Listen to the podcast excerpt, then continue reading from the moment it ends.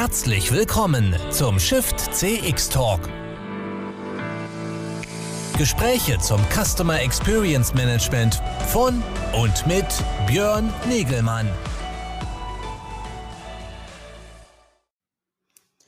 So, hallo, da sind wir wieder am Donnerstagnachmittag. Ich darf alle ganz herzlich begrüßen hier zu einem weiteren Shift CX Talk äh, aus unserer wöchentlichen Talkreihe, die wir begleiten zu unseren Veranstaltungen auf der Shift CX machen. Mein Name ist Björn Negemann und ich habe hier die Ehre, jede Woche Donnerstag mich mit Experten aus, dem, äh, aus der Customer Experience Community zu unterhalten. Heute darf ich hier gleich äh, äh, als mein äh, heute äh, dies Wöchen, den, den Gast dieser Woche, den Harald Henn, begrüßen. Äh, freue mich ganz herzlich drauf. Er ist äh, Geschäftsführer von Marketing Resultant, ein langjähriger Experte äh, in dem Themenfeld Customer Service Management, Customer Experience Management. Äh, immer wieder Gast bei unseren Diskussionsrunden, auch als Keynote-Speaker bei unseren Veranstaltungen haben wir ihn immer wieder dabei. Das freut uns sehr. Und daneben ist er auch noch einer der Co-Autoren des äh, CX Trendradars zusammen mit dem Professor Nils äh, äh, Hafner. Und ähm, da bringen sie halt immer äh, einen, eine Verortung der aktuellen CX-Trends äh, jedes Jahr äh, raus, immer zum Jahreswechsel. Und wir sprechen über die aktuellen Veränderungen für das Jahr 2022 hier mit dem Harald gleich nach dem kurzen Einspieler.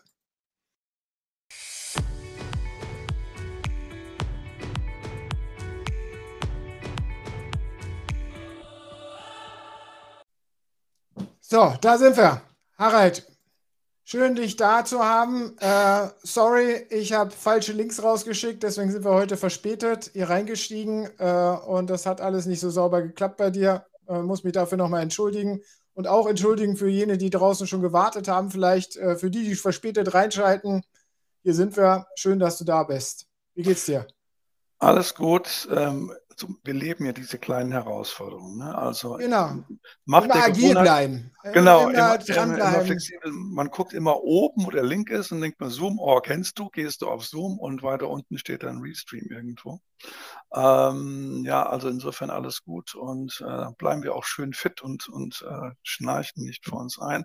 Nee, mir geht's gut soweit. Wir haben ähm, morgen früh, morgen früh, 9 Uhr ist dann Bing Bong und dann wird der aktuelle Report äh, dann auch freigegeben und veröffentlicht. Und die Anspannung vorher ist ja immer ein bisschen auf die letzten Metern, weißt du ja, da fehlt ein Bindestrich, da fehlt noch was und da können wir nochmal Korrektur. Aber jetzt ist alles gut und insofern bin ich total entspannt und ähm, ja, freue mich auf das Interview mit dir. Sehr schön. Ihr macht das ja so richtig spannend, ne? wie so ein, wie die Veröffentlichung des äh, äh, neuesten Ed Sheeran äh, Albums so ungefähr, oder? Mm, so, so ein paar, paar, Brocken sind ja schon rausgekommen. Ich darf dir vielleicht heute auch noch ein paar weitere Brocken aus der Nase ziehen. Äh, also du hast schon einen Blogbeitrag äh, publiziert, der Nils äh, hat schon einen Blogbeitrag publiziert, aber morgen kommt dann der Bing Bang. Da wird das Dokument veröffentlicht, nicht nur genau. bei euch, sondern auch bei euren Partnern. So ist das, ne? Ja, das ist diesmal ein bisschen anders als beim letzten Mal. Wir haben wirklich diesmal ja auch drei Businesspartner dabei, SAP, BSI und die vier. Und ähm, wir wollen natürlich, wie sagt man, den Marktauftritt irgendwie synchronisieren. Insofern muss man das und kann man das nur so tun, indem man irgendwo einen Tag und eine Uhrzeit festsetzt. Andernfalls ähm, macht das irgendwo keinen Sinn. Die Jahre zuvor haben Nils und ich das immer am 1. Januar gemacht. Das haben wir auch dieses Jahr so gemacht. Ähm, aber dann war das immer so eine, wie sagt man, lose Folge von Blogbeiträgen. Und diesmal gibt es das wirklich in einem dicken, fetten Dokument zum ähm, herunterladen bei den Partnern mit Einzeltrendbeschreibung. Also das ist schon mal nochmal kräftig. Genau, Niveau. und ihr macht da morgen ja eine richtige äh, Online-Veranstaltung dazu. Ich habe jetzt leider nicht den, den kannst du mir vielleicht hier nochmal in, den in, den, in unseren Chat hier, den privaten Chat reinschreiben, dann blende ich das gleich nochmal ein. Aber vielleicht parallel einfach mal für jene, die jetzt nichts mit dem Begriff CX-Trendradar anfangen können und auch mit Harald Hennen vielleicht nicht mal Fangen wir vielleicht vorne an. Harald Henn, Geschäftsführer, Marketing Resultant, bist schon ewig äh, im Geschäft, äh, hast früher zum Thema Customer Service äh, unter, äh, beraten äh, und dann kam der Begriff CX auf und dann hast, bist du jetzt CX-Berater geworden. so wandelt sich die Zeit, oder? Und das Beratungsbusiness. Eigentlich habe ich immer schon CX gemacht. Ich habe jetzt vor kurzem habe ich mal was gepostet, weil mir das so äh, zum Teil auf den Nerv geht, wenn bestimmte Leute was posten, die das in ihrem Leben noch nie irgendwo in der Firma gemacht haben. Es war irgendein Beraterkollege. Namen wollen wir jetzt nicht nennen, wollen wir keine Nestbeschmutzung machen. Und da habe ich was gepostet von Dell Computer aus dem Jahre 1989, wo ich sage, das ist ja alles nichts Neues, was wir hier tun. Custom Experience. Es gab den Begriff noch nicht. Aber wir haben schon immer seit den 90ern darauf geachtet, ähm, dass wir dem Kunden nicht die Zeit stehlen, dass wir ihn nicht irritieren, dass wir ihn zufriedenstellen, dass wir schauen, dass er die Infos äh, bekommt, die er braucht und wie gesagt, dass wir ihn nicht irritieren. Damals gab es den Begriff nicht, aber es gab CX. Und das müssen wir vielleicht auch noch mal ein bisschen ja. Hintergrund geben. Vor deiner Beratungstätigkeit warst du auf der anderen Uferseite beim mhm. Unternehmen bei Dell und hast da das Thema äh, mit verantwortet. Vielleicht einfach das noch mal als Hintergrund auch. Ne?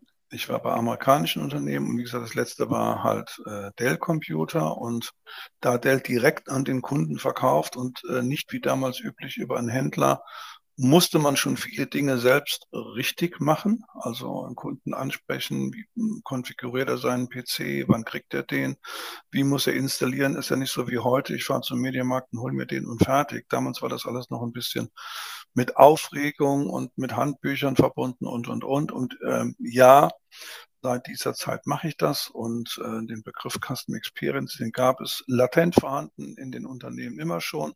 Ähm, explizit gibt es den erst jetzt seit ähm, etwa drei Jahren irgendwo. Aber die Tatsache gibt es immer schon.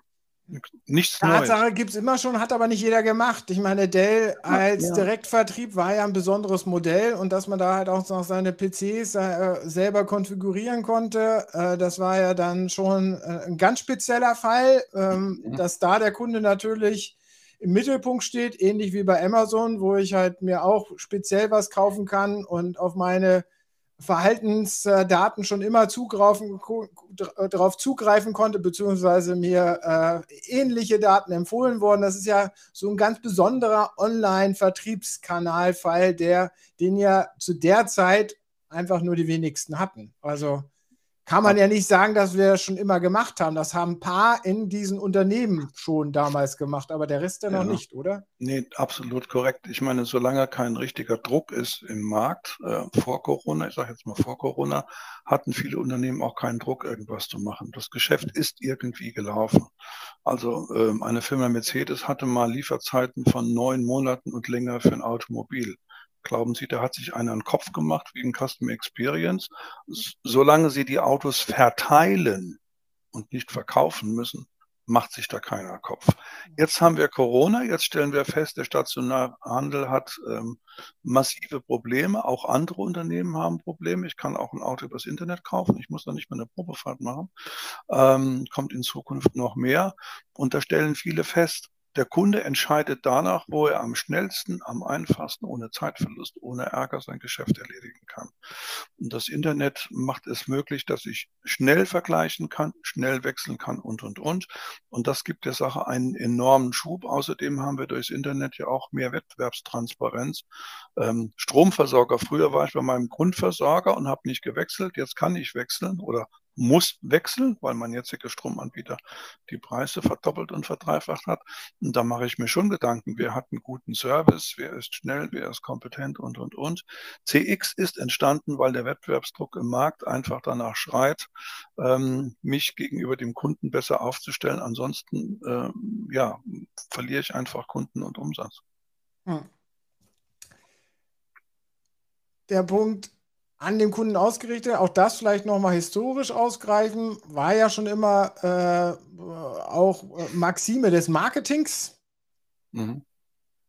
Ja. Aber auch da nicht die Notwendigkeit, das wirklich bis zu Ende zu denken, oder? Das ist ja, das ist ja, glaube ich, der, der zentrale Punkt. Ich meine, sagen wir so, aus der Sicht des Kundendenken, da hat, das habe ich noch meine Marketingprofessoren aus dem Studium äh, äh, im Hinterkopf, das haben die damals auch immer schon gesagt. Aber in der Geschäftswelt war es dann so, dass man gesagt hat, okay, aus der Sicht des äh, Kundendenken heißt, wie können wir sozusagen unsere Zielgruppen an unserer, unser Marktangebot anpassen? Ja, die Marketingleute, wenn sie ganz ehrlich sind, haben auch oft ein bisschen Fassadenmalerei betrieben. CX war ein neuer Begriff, den pinseln wir jetzt über alles drüber und nennen das jetzt mal CX.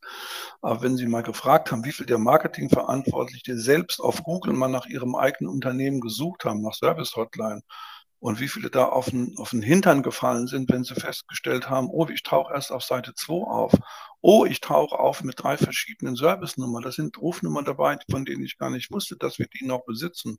Oh, ich komme in meinem eigenen Kontaktcenter gar nicht durch. Oh, ich lande in Rumänien oder ist eine lange Warteschleife.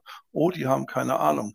Also die Marketingleute müssen dann auch mal, und das tun sie heute auch, ähm, dann selbst mit den Augen des Kunden gucken, wie ist das eigentlich auf meiner eigenen Webseite? Kann man da Kontakt aufnehmen oder habe ich alle Haustüren verrammelt?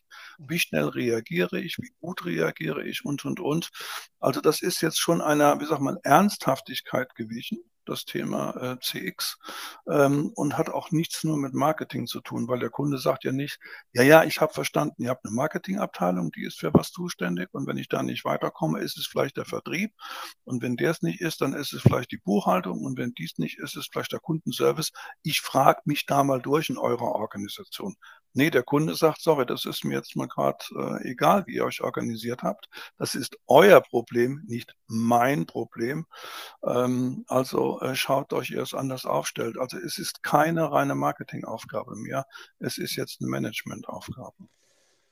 So, das haben die Unternehmen ja jetzt auch begriffen und es äh, wird überall von den Häusern geschrien. Letztes, äh, hm. zum Ende des Jahres haben wir immer wieder festgestellt, okay, das Thema steht ganz oben äh, auf einer Top-Position in den, äh, mhm. auf den Agenten, mhm. aber umgesetzt, äh, ins Leben gerufen ist es ja noch nicht, oder?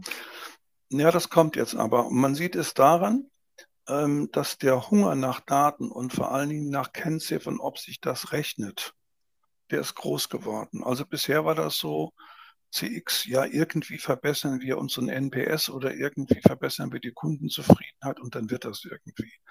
Ähm, aber ein Vorstand will schon wissen, mache ich mehr Umsatz, ähm, sinken meine Kosten, habe ich weniger Aufwand, einen Kunden zu gewinnen, steigt meine Ab- und Cross-Sell-Rate.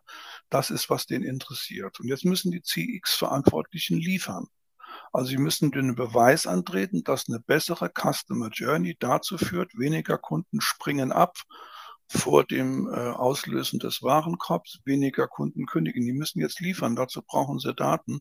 Also das ist der beste Beweis dafür, dass CX im Management angekommen ist und dass es jetzt auch umgesetzt wird, weil einige haben jetzt schon begriffen, bei Versicherungen, bei Banken, Automobilbranchen, wenn sie das richtig gut machen, ähm, dann lässt sich der Beweis antreten, dass sich das betriebswirtschaftlich rechnet. Und das ist dann für mich immer der Grund, ab da wird es dann ernsthaft und ab da wird es dann auch umgesetzt, weil das Management jetzt, wie sagt man, von oben auch, auch Druck auf den Kessel ausübt und sagt, ja, habe ich jetzt verstanden, funktioniert. Aber jetzt hätte ich das gern dauerhaft und optimiert und ähm, äh, nicht, nicht nachlassen, bitte. Und das ermittelt ihr mit dem CX-Trendradar, also diese Entwicklung, diese Bewegung. Wir entwickeln, was hat sich ähm, ähm jetzt in einem Jahr jetzt ähm, gewandelt und geändert. Wir haben das mit drei Dimensionen. People, Process, Technology, was nichts Neues ist. So ist jeder Trendradar im Prinzip aufgebaut.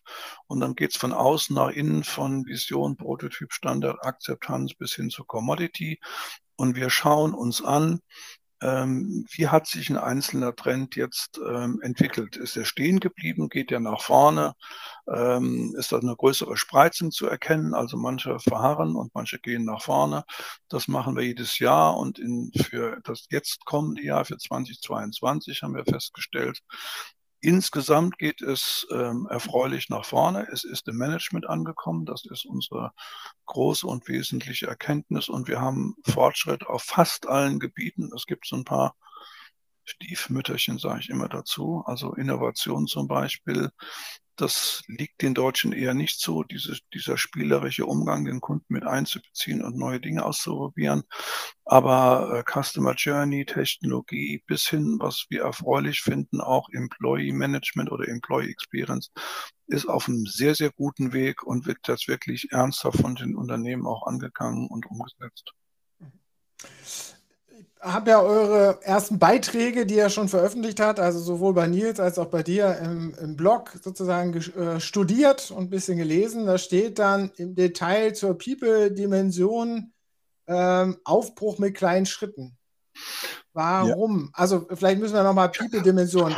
Äh, ihr unterteilt drei Dimensionen, vielleicht müssen wir das nochmal für Leute, die den mhm. Trendradar mhm. nicht kennen. Ähm, ähm, People ist Strategie, Kultur, ja. also die eher weichen Themen, Processes, Customer Journey Management und diese Dinge. Und Technologie, wie der Begriff sagt, da ist dann CDP, Marketing Automation, Service Cloud und diese Dinge drin. Ähm, das war im letzten Jahr, ist das stark nach vorne marschiert aufgrund der Pandemie. Wenn ich mit meinem ähm, Vertriebsaußendienstler ähm, bei einer Versicherung keinen Kunden mehr erreichen kann, dann führe ich äh, notgedrungen sehr schnell Videochat und Co-Browsing ein. Also im letzten Jahr ist äh, Technologie stark nach vorne. Aber wie gesagt, isoliert und zum Teil nicht eingebunden in eine Strategie. Und in People sind halt die weichen Themen drin, die auch nicht so schnell gehen. Sie können ja einen Kulturwandel und eine Kulturänderung Veränderung und eine Ausrichtung der Mitarbeiter auf eine Strategie, das können sie nicht verordnen äh, mit zwei PowerPoints und dann, dann wird es umgesetzt. Das funktioniert halt eben nicht. Ne? Ich habe hier schnell mal aus dem Internet äh, nur klein aufgelöst, weil das offizielle gibt es ja bei euch morgen, äh, mhm. aus einem Beitrag bei euch ist so ein Halbkreis und da sind so verschiedenste Gruppierungen mit verschiedensten Dimensionen drin. Genau. Genau, wir haben die drei Dimensionen. Wie gesagt, People, da sind dann jeweils äh, die Themen angeordnet und man sieht, da gibt es immer so einen, einen, grauen oder einen orangen Balken, der von einem Sektor, ganz außen ist Vision, ganz innen der Sektor ist Commodity. Es gibt ähm, einige, ähm, ein schönes Beispiel ist die Nummer 16, CRM. Ähm, das ist jetzt, wie sagt man, im Bereich Commodity und geht jetzt nur noch von, von Standard bis Commodity. Das heißt, die Mehrzahl der Unternehmen hat ein CRM-Paket, das wird als nicht mehr wie sagt man, äh, innovativ oder da muss man sich groß mit auseinandersetzen. Man hat das zu haben ähm, und insofern wird das wahrscheinlich auch nächstes Jahr dann vom Trendradar verschwinden, weil das dann kein Trend mehr ist, sondern das ist Commodity. Mhm. Und es gibt andere Bereiche, ähm, die haben eine relativ große ähm, äh, Spreizung, also die 15 beispielsweise jetzt im Bereich Technologie, aber auch im Bereich ähm, äh, vorne bei People, die Nummer 5. Ähm, das geht von Vision bis Akzeptanz. Das hat einfach damit zu tun. Es gibt Unternehmen, ich sage jetzt mal wie den Versandhandel oder Telekommunikation, die aufgrund ihrer Historie immer schon mit Daten umgegangen sind und gewisse Dinge getan haben. Und es gibt andere Branchen, B2B, ähm, die jetzt erst anfangen. Insofern lässt sich immer die Länge dieses Balkens ähm, auch erklären. Mhm. Mal mit mehr, mal mit weniger Spreizung.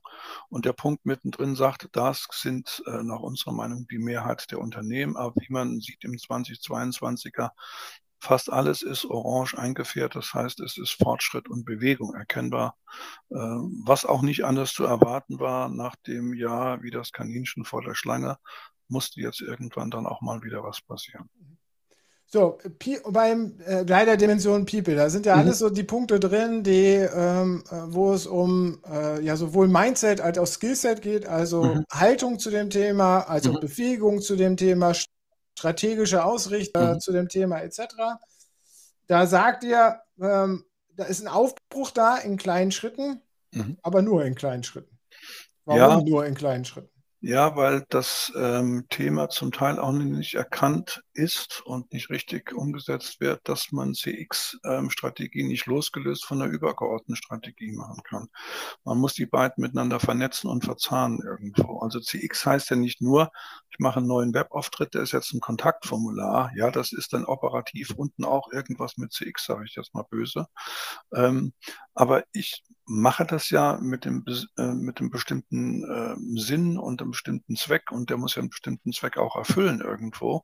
Und wenn das nicht übergeordnet irgendwo in der Strategie folgt, warum ich bestimmte Dinge tue, äh, bringt das herzlich wenig. Also ähm, jetzt mal das Beispiel Amazon. Amazon hat äh, Convenience, also das einfache, problemlose ähm, Einkaufen und Serviceerlebnis auf ihre Fahnen geschrieben. Die tun alles in ihren Prozessen, in ihrer ganzen Darstellung, auch mit Mitarbeitern, dass an jedem Punkt irgendwo das konsequent umgesetzt wird. Da gibt es eine Strategie dahinter, selbst wenn man sie nicht kennen würde als Kunde, könnte man die innerhalb von drei Minuten aufschreiben, weil man sie selbst erlebt. Und dieses Thema der Strategieformulierung und das konsequente Umsetzen, das ist noch ein dickes Brett, was es zu bohren gilt. Mhm. Was so langsam jetzt erst kommt, weil das Management begreift, CX trägt dazu bei, dass ich meinen Unternehmensgewinn steigern kann, ich kann Kosten reduzieren, Umsatz erhöhen und und und. Aber das braucht jetzt ja, eben auch. Da geht es ja wirklich um diese, äh, immer wieder dieses, äh, diese Customer First Denke, dass man wirklich aus der Sicht des Kunden denkt und nicht, dass es nicht nur, ja, äh, wie, wie ich vorhin schon gesagt hatte, ich meine, im Marketingstudium habe ich auch gehört, man muss aus der Sicht des Kunden denken und aus der Sicht des Kunden Konzepte entwerfen, wie man am Markt agiert. Aber letztendlich war es ja so, man wollte die Sicht des Kunden verstehen und dann versuchen, seine Sicht am Markt durchzudrücken. Äh, und das geht ja jetzt nicht mehr. Und jetzt müssen wir es ja umdrehen, oder? Äh, ja, es sind viele Unternehmen, die glauben zu wissen, was der Kunde denkt. Und wenn man sie dann fragt, was sind eure Kundenerwartungen? Ah ja, also die Kunden wollen das und das. Ich sage, auf was basiert das denn bitte eure Einschätzung? Ah ja, wir haben die Mitarbeiter im Contact Center im Service mal gefragt. Ich sage, habt ihr auch mal Kunden befragt? Gibt es Kundenfokusgruppen? Worauf basiert das irgendwo? Das ist natürlich ein mühsames, zähes Geschäft, sich mit Kunden hinzusetzen, ihnen zuzuhören und wirklich offen dafür zu sein, was die einem mitteilen irgendwo. Ähm, und da kommen ja nicht immer nur angenehme Wahrheiten zutage. Ne? Dann heißt es auch, euer letztes Mailing oder eure Mailings sind generell unverständlich. Die sind zwar schön bunt und teuer, aber da steht für mich kein Nutzen drin, falsch adressiert, keine Ahnung. Wer hört das schon gerne im Marketing irgendwo? Also ist doch einfacher zu sagen, ja, ja, unsere Kunden wollen bunte Mailings haben irgendwo. Ich bin jetzt mal wirklich ein bisschen mhm. ähm, äh, schwarz-weiß gemalt. Dieses Hinsetzen dauernd und Kunden zuzuhören und daraus äh, Ableitungen zu treffen äh, und zu sagen, nee, unsere Kunden brechen an einer gewissen Stelle der Customer Journey ab, offensichtlich verstehen und wollen die unser Sprachdialogsystem nicht mehr. Ähm, dieses, diese ähm, Einsicht und diese Erkenntnis, das wird sich langsam durchsetzen und dann heißt es auch, ähm, ja, da muss ich wohl offensichtlich ganz konsequent an diesen Dingen irgendwo arbeiten. Irgendwo. Aber da habe ich letztens ja auch mit dem Peter Pöhner schon drüber diskutiert, hier in äh, ja. einem weiteren Talk, wo, wir gesagt, äh, wo, wo, ich auch schon mal festgehalten hatte, dass es ja schon seit Jahrzehnten von den großen Marktforschungsunternehmen entsprechende Customer Feedback Programme gibt, wo dann immer wieder Daten erhoben werden. Warum haben die nicht irgendwie zu irgendwas geführt? Ähm, also zum einen mal ist ähm, das mit diesen großen Marktforschungsrunden, das hat ein paar Nachteile auch irgendwo. Das dauert immer einen gewissen Zeitverzug. Es ist es ist vermeintlich repräsentativ, aber für mich ist repräsentativ, wenn ich heute Morgen 1753 Kundenkontakte habe, dann würde ich zu allem dieser Kundenkontakte wissen, wie haben die das heute Morgen empfunden. Das kann ich mit Marktforschung nicht leisten. Die Ergebnisse kriege ich nach drei Jahren, die werden aufbereitet, die werden gefiltert, die werden verpowerpointet und sorry, richtig ungefiltert und direkt ist das nicht. Wenn mir ein System sagen würde, direkt als Marketingverantwortlicher oder CEO, du hattest heute Morgen 1753 und davon haben 700 an der dritten Stelle der Customer Journey abgebrochen. Und das Feedback, was wir bekommen haben, wir haben eine Inhaltsanalyse des gesprochenen Wortes oder des geschriebenen Wortes gemacht haben. Davon sagen uns 90 Prozent, das ist zu kompliziert und das kostet zu viel Zeit, da habe ich jetzt keinen Nerv und deswegen breche ich ab. Und dann habe ich ein ungefiltertes Feedback und dann wird irgendeiner sagen, Moment mal, wir haben ganz viel Geld für die Kampagne ausgegeben, 90 Prozent brechen an der Stelle ab, das ist nicht lustig irgendwo. Und dann wird daraus auch irgendwie eine Konsequenz gezogen. Aber die klassische Marktforschung, ist zu weit weg vom Operativen irgendwo. Und das dauert zu lange und die, die ganzen Erkenntnisse kommen zum Teil auch gefiltert. Da sind wir jetzt ja in dem Bereich des, äh, der Customer Experience Umsetzung, des Customer mhm. Experience Management. Erstmal natürlich analytisches äh, Verständnis bilden, dann auch die Orchestrierung hinten dran. Mhm. Aber bleiben wir bei diesem analytischen Verständnisbilden, was du ja jetzt gebracht hast. Äh, das ist ja alles bei euch im, in diesem Segment Prozesse verortet.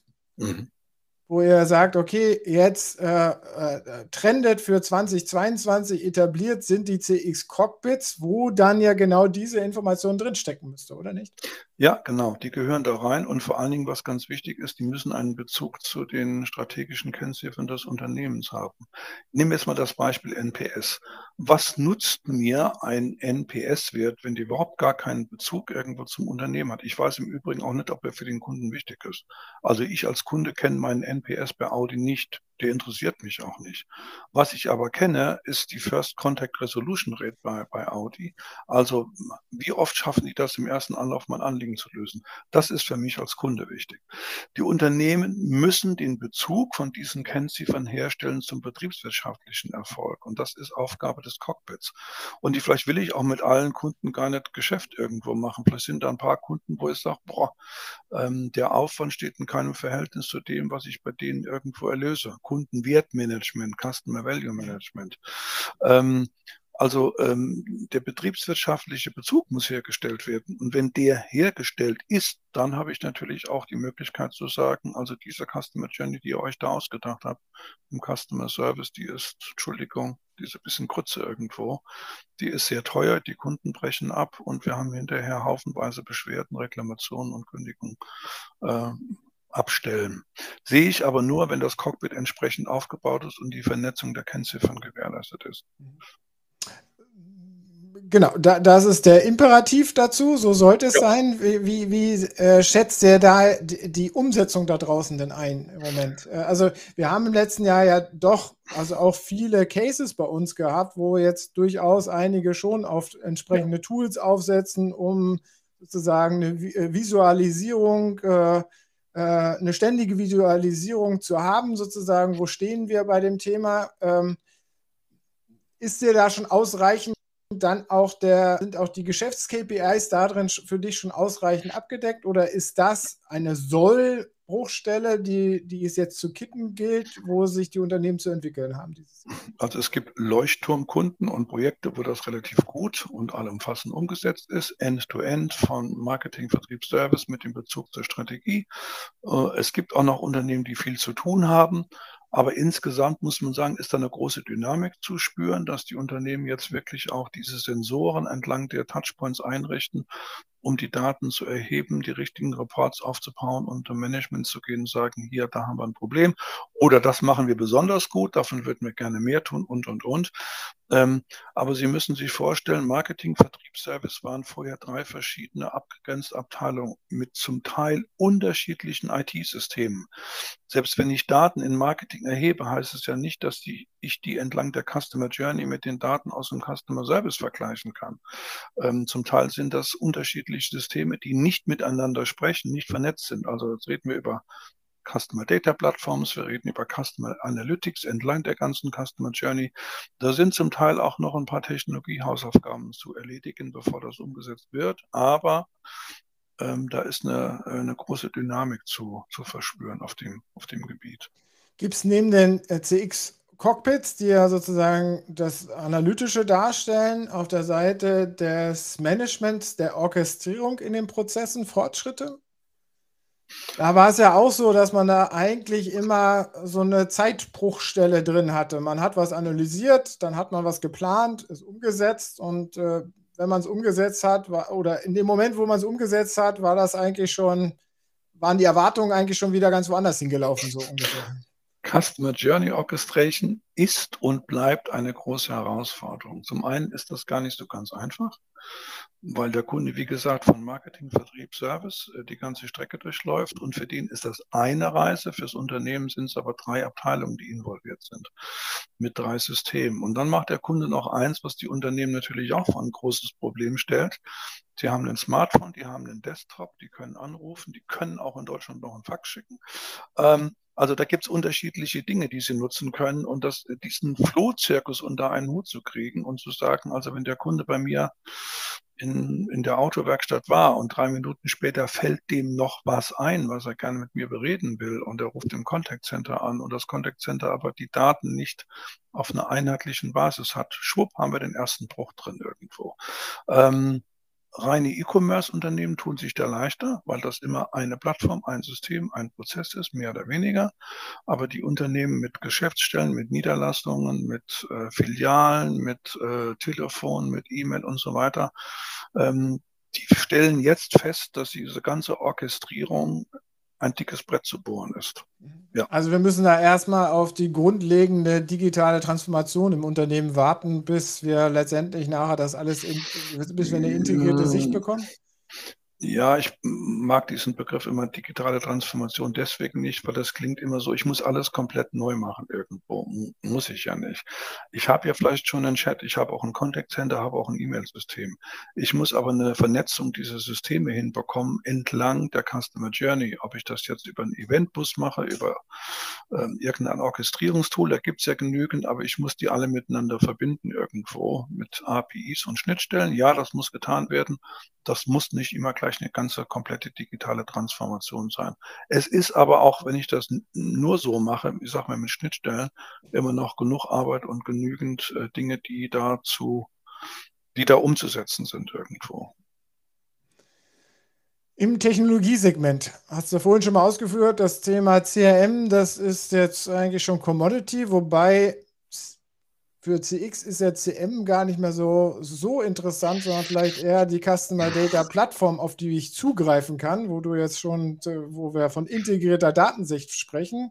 Dann gibt es ja. noch so ein paar andere Technologiethemen, die äh, groß trendig seht. Äh, vielleicht kannst du das noch mal kurz erläutern. Also zu dem ersten kurzer Widerspruch. Die Customer Data, Data Plattform integriert ja aus den unterschiedlichen Quellen die Daten und die CRM-System ist ein Datenlieferant. Also ja, ich brauche entlang der Customer Journey, ich brauche ein CRM-System. Es ist nur aus dem Trendradar irgendwann raus, weil es Commodity ist und kein Trend mehr ist. Aber die Customer Data Plattform ist trotzdem deswegen noch nicht Commodity. Die, nee, die ist noch kein Commodity. Also ähm, dass äh, diese Integrationshub, der aus allen möglichen Systemen die Daten anzapft und sie integriert zur Verfügung stellt, ganz im Gegenteil, das ist überhaupt kein Commodity. Ähm, das ist zwar Standard und ist akzeptiert, aber da ist auch noch, ähm, da ist auch noch einiges zu tun. CRM ist Commodity. Das heißt, Commodity heißt nicht, dass es unwichtig ist. Es heißt nur, alle haben akzeptiert, dass sie das brauchen. So rum, ja. so rum wird ein Schuh draus. Ähm, ähm, andere Trends bei Technologie ist das Thema Voice und Conversational AI. Da gibt es enorme Schübe nach vorn in der Technologie. Also wenn Sie sich anschauen, Mercedes, Audi, BMW, alle ähm, integrieren Alexa oder ein anderes System in ihre Autos rein. Ähm, das, was zu Hause dann schon ist, äh, schaltet das Licht an oder macht die Musik an, ist dann auch im Auto. Voice ähm, ähm, macht große Fortschritte, weil die Erkennung und die Verarbeitung und so weiter genauer, exakter und besser wird und der Kunde es dann akzeptiert. Dank, dank Amazon Alexa kann man sagen, hält das dann auch Einzug irgendwo anders. Und äh, viele Unternehmen haben festgestellt, dass wenn sie ihren, ihren Chatbot wie auch immer richtig aufsetzen, er von Kunden genutzt wird und akzeptiert wird. Und wenn er richtig in der Erwartung bei den Kunden gemanagt wird, dann kann er eine sinnvolle Aufgabe im Customer Experience erfüllen. Aber da ist noch, ähm, da kommt, da kommt noch einiges jetzt auf dem Gebiet. Weiteres Thema, was, äh, was ja gerade zumindest am äh, auf dem Weg zum Hype-Zirkel ist, ist das ganze Thema HR und VR, oder nicht? Hat sich ähm, auch ein bisschen angeführt. Ja, Augmented Reality hatten wir letztes Jahr schon drin, ähm, als, als Thema auch mit vielen, vielen guten äh, Fallbeispielen. Witzigerweise war das Thema AR im Bereich B2B ausnahmsweise mal schon, ich sage jetzt mal nicht ein alter Hut, aber lange bekannt gerade im Bereich Customer Service, weil ich dann dem Techniker in Bogota, äh, also der dann dort vor Ort ein Problem hat mit der Kühlflüssigkeit, sagen kann, an welcher Schraube er drehen muss oder wie er das richtig einstellen muss. Für die war das ein alter Hut AR. Im Konsumerbereich ist es jetzt zum Teil noch neu. Ähm, wir werden durch die VR-Brillen dann nochmal einen zusätzlichen Schub irgendwo ähm, erleben irgendwo. Aber das hat schon ordentlich zugelegt im letzten Jahr. Das war im letzten Jahr schon Hype und das wird auch in diesem Jahr durch Meta und wie auch immer dann wahrscheinlich noch, äh, ja, nochmal an Dynamik irgendwo äh, gewinnen. Also wenn man unterm Strich sozusagen Fazit ziehen aus euren Aussagen des Trendradars. Äh, das Umdenken ist in Gang, aber ja. noch lange nicht dort, wo es sein müsste. Äh, Prozesse sind auf der analytischen Seite teilweise schon definiert und Herangehensweisen, um eine bessere Sicht aufzuhaben, sind ist ein Verständnis da und es wird herumexperimentiert, aber auch das ist nicht in der noch nicht fertig. Orchestrierung ist noch ein ganz blankes Feld, äh, und, aber die Technologien sind eigentlich alle da, dass man was machen könnte. Technologien sind da, aber Technologien heißt nicht, dass ich die dann auch sofort umsetzen kann. Das braucht Zeit. Ich muss die Technologien auch verstehen. Ähm, ich muss die Komplexität dieser Dinge verstehen. Die arbeiten in Echtzeit. Wenn ich nicht verstehe, was ein Customer Journey Orchestration in Echtzeit tut, richtig großen Schaden an. Ich muss das erstmal verstehen, wie die arbeiten, wie die ticken, was beim Kunden ankommt. Das braucht ein bisschen Zeit auch für Marketing und Vertrieb, das zu verstehen. Ich muss einen Anlauf nehmen, feststellen, ob die Kunden das gut finden, akzeptieren und dann vielleicht wieder einen Schritt zurückgehen und sagen, ja, war eine gute Annahme, aber hat sich so nicht bewahrheitet. Also wir haben einen Kunden, der wird morgen vorgestellt, auch als Leuchtturm. Und der hat als großes Erfolgsgeheimnis dargestellt, das interdisziplinäre Arbeiten zwischen IT-Spezialisten, Data Analytics-Spezialisten, Marketingleuten, Vertriebsleuten. Ich will jetzt nicht sagen Anthroposophen, aber Psychologen, die sich mit Kundenwahrnehmung beschäftigen und, und, und, ist das große Geheimnis. Der eine stellt eine Frage und der andere sagt, ah, aus Marketing ich würde zu das gerne haben. Die Technologie kann das bieten. Ist das das, was du brauchst? Und das ist so ein, ein Austauschen, ein Infragestellen, ein immer wieder neu probieren. Und das ist ein Prozess, der deswegen auch Zeit braucht und äh, auch nicht groß beschleunigt werden kann. Aber wenn man das tut, hat man in zwei, drei Jahren, sieht man extrem große Fortschritte und dann zahlt sich das auch im Markt aus. Aber es gibt bestimmte Entwicklungsprozesse mit interdisziplinärem Arbeiten, die kann ich nicht beschleunigen, weil da Menschen dranhängen, die das verstehen müssen, hinterfragen müssen ähm, und immer wieder ausprobieren müssen. Das lässt sich nicht per Knopfdruck irgendwie und jetzt ist es da. Es geht nicht. Wir haben ja immer wieder die Diskussion, wie das jetzt organisatorisch im Unternehmen verankert werden soll, diese Aufgabe, das voranzutreiben. Äh, hat sich da für dich äh, irgendwas geändert? Äh, also, ich meine, der jüngste Stand war ja so, dass doch viele Unternehmen so eine gewisse Stabsstelle äh, eingerichtet haben, um sozusagen diese Integrationsaufgabe, dass man miteinander spricht, dass man eine ganzheitliche Sicht auf die Dinge bekommt und natürlich auch äh, Reporting zum, zum Management Board dann für dieses wichtige Thema irgendwie erhält, dass das durch ein Gremium, durch eine äh, Person mhm. oder ein Team sozusagen äh, realisiert wird. Ist das immer noch State of the Art auch für dich persönlich äh, ist das? Nee, für mich, für mich persönlich ist äh, Idealvorstellung das, was ich auch in den Leuchtturmprojekten gelernt habe. Das ist dieses ähm, Spotify-Modell mit Tribes, mit Chaptern, mit immer wieder neu zusammengestellten interdisziplinären Teams. Klammer auf, das bedingt eine gewisse Kultur. Das kann ich nicht in jedem Unternehmen so umsetzen. Wenn die Kultur eine andere ist, kann ich nicht über Nacht sagen, wir arbeiten jetzt in, in sag mal, in Spotify-ähnlichen Strukturen. Das muss ich erst entwickeln. Aber äh, durch dieses Remote und mein Kollege sitzt in Indien, einer sitzt in Estland und mein Marketing-Experte sitzt in den USA und der nächste da wird das natürlich gefördert irgendwo, weil wir müssen dann zwangsweise auch äh, an unterschiedlichen Orten zusammenarbeiten, auch interdisziplinär. Für mich ist interdisziplinäres Arbeiten im Team, gegenseitiges Hinterfragen und so weiter, das ist für mich die Lösung des Ganzen, aber nicht dieses klassische Stabstelle. Das ist so klassisch. Ne? Ich hänge dann an der Linienorganisation eine Stabstelle dran. Nein, ich weiß ja gar nicht, wie die Stabstelle morgen aussehen muss. Vielleicht brauche ich morgen irgendeinen Data-Analysten, der war da gar nicht drin. Ja, wo ist er jetzt? Ist er jetzt in der Linie? Ist er in der Stabsstelle? Ich glaube, dass man so in der Form mit CX das nicht realisieren kann. Ich glaube, man muss flexiblere Modelle haben, wo die Mitarbeiter in diesen Teams sagen, morgen brauche ich den Björn. Björn ist der beste Experte für Customer Data Plattforms. Jetzt haben wir eine neue Fragestellung, die kann Björn gut beantworten. Also schwupp, morgen ist er dann in diesem Team drin. Nächste Woche ist vielleicht das Thema erledigt und wir sagen, das war nett mit dir, Björn, wir brauchen dich nicht mehr. Wir haben jetzt eine andere Herausforderung, die heißt, unsere Marketingbotschaften kommen draußen nicht mehr an. Irgendwie sind wir offensichtlich zu blöd, um mit den Kunden richtig zu kommunizieren. Jetzt brauchen wir Texter und brauchen andere Leute irgendwo. Also ich bin da eher für, für, für andere Ansätze als so Stab oder das ist im Marketing. Ich glaube, mhm. dass man so nicht mehr arbeiten kann. Ich bringe nochmal einen Punkt rein, den du bestimmt gleich schön kritisieren kannst und wirst. äh, die, Idee hinter diesen, dieser CX-Stabsstelle ist ja halt auch so, äh, dass das jetzt dann mal einer ist, der zumindest mal die Ziel- und Strategieausrichtung vorantreibt, äh, der, der sich dafür verantwortlich fühlt. Ja, aber Stab heißt ja per Definition alter klassischer Lehrer, der ist eben ähm, für nichts verantwortlich und er hat keine Kompetenz. Das ist die Definition, die klassische Gut, von Stab. Äh, er muss dann schon ein bisschen mehr Kompetenz haben. Also äh, er, das Top-Management hat sozusagen das an diese Person delegiert, dass äh, die CX-Orientierung da sozusagen jetzt im Unternehmen fußfest und umgesetzt wird. Also wenn er, ich sage jetzt mal einen Begriff aus der UNO, wenn er ein robustes Mandat hat, also auch schießen darf, dann bin ich voll dafür. Und dann ist mir auch egal, wo der aufgehängt ist irgendwo. Er muss Dinge dann auch durchsetzen können, die im Management mal verabschiedet worden sind. Und die gehen über Abteilungsgrenzen hinweg. Wir hatten das Thema 2001, 2002 mit CRM.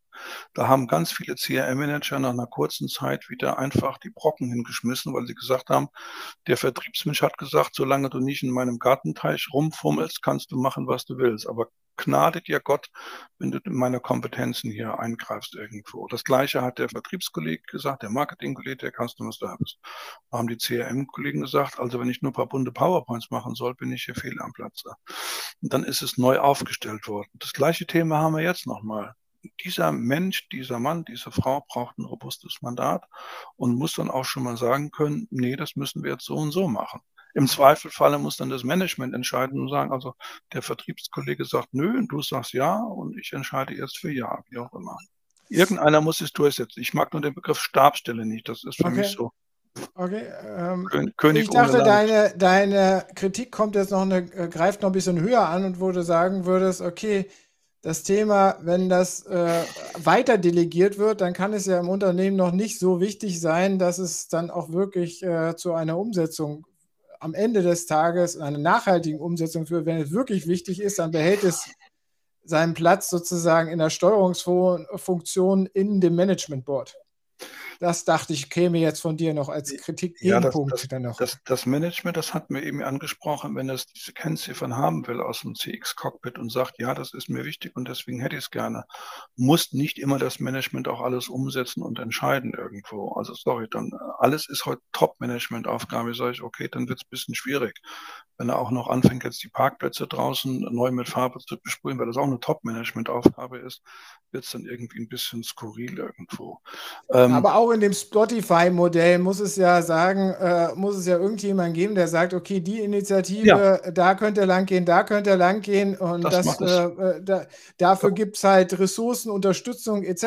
von genau. auch da muss ja irgendjemand äh, die Direktionen sozusagen, die Direktive für diese Richtung vorgeben. Das so, macht der Vorstand, das macht die Geschäftsführung oder der Geschäftsführer. Irgendeiner muss sagen, ja, das machen wir jetzt so, ich will das so haben. Bei Jeff Bezos ist es der Jeff Bezos, der braucht auch kein Managementboard und kein Team dazu. In anderen Unternehmen wird es ein Gesamtvorstand sein, es wird ein Geschäftsleitungsgremium sein. Irgendjemand muss dann aufgrund der Strategie sagen, so, das sind unsere Leitlinien, unsere Richtlinien, das ist CX Governance, das machen wir, das machen wir nicht, ähm, das ist das Budget, das sind die Ressourcen, das sind die erwarteten Ergebnisse, Ausführung.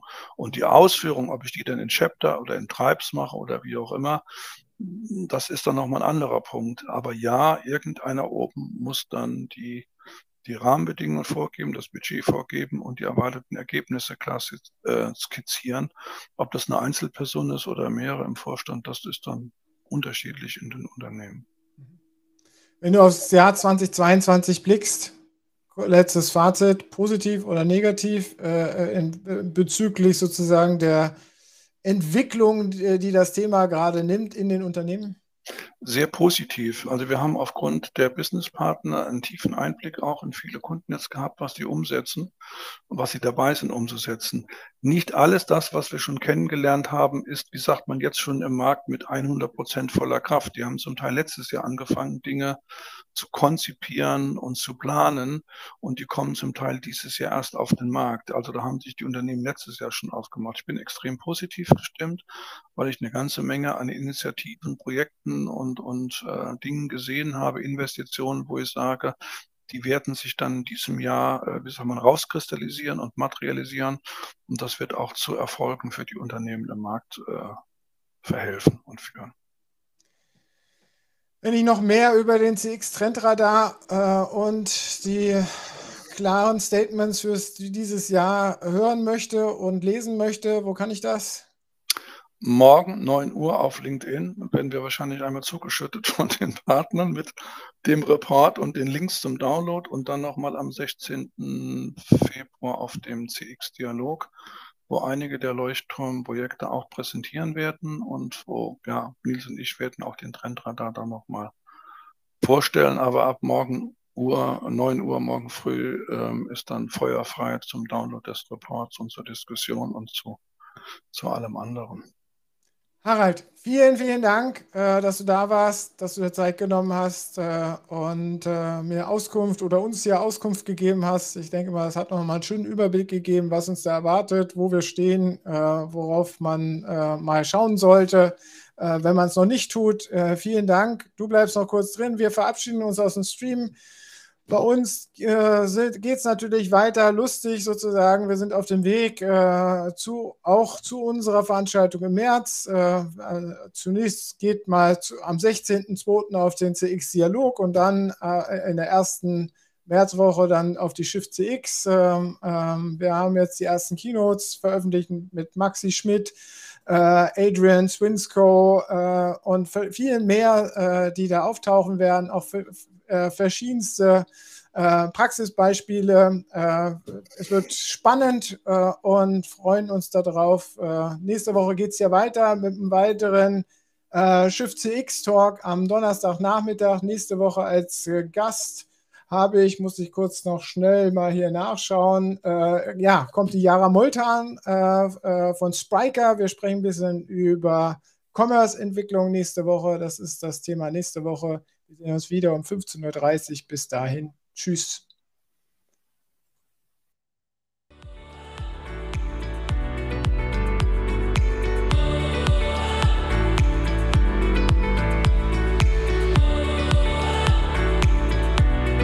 Das war der Schiff CX Talk mit Björn Negelmann von Congress Media. Mehr zu Schiff CX auf der Website schiffcx.de.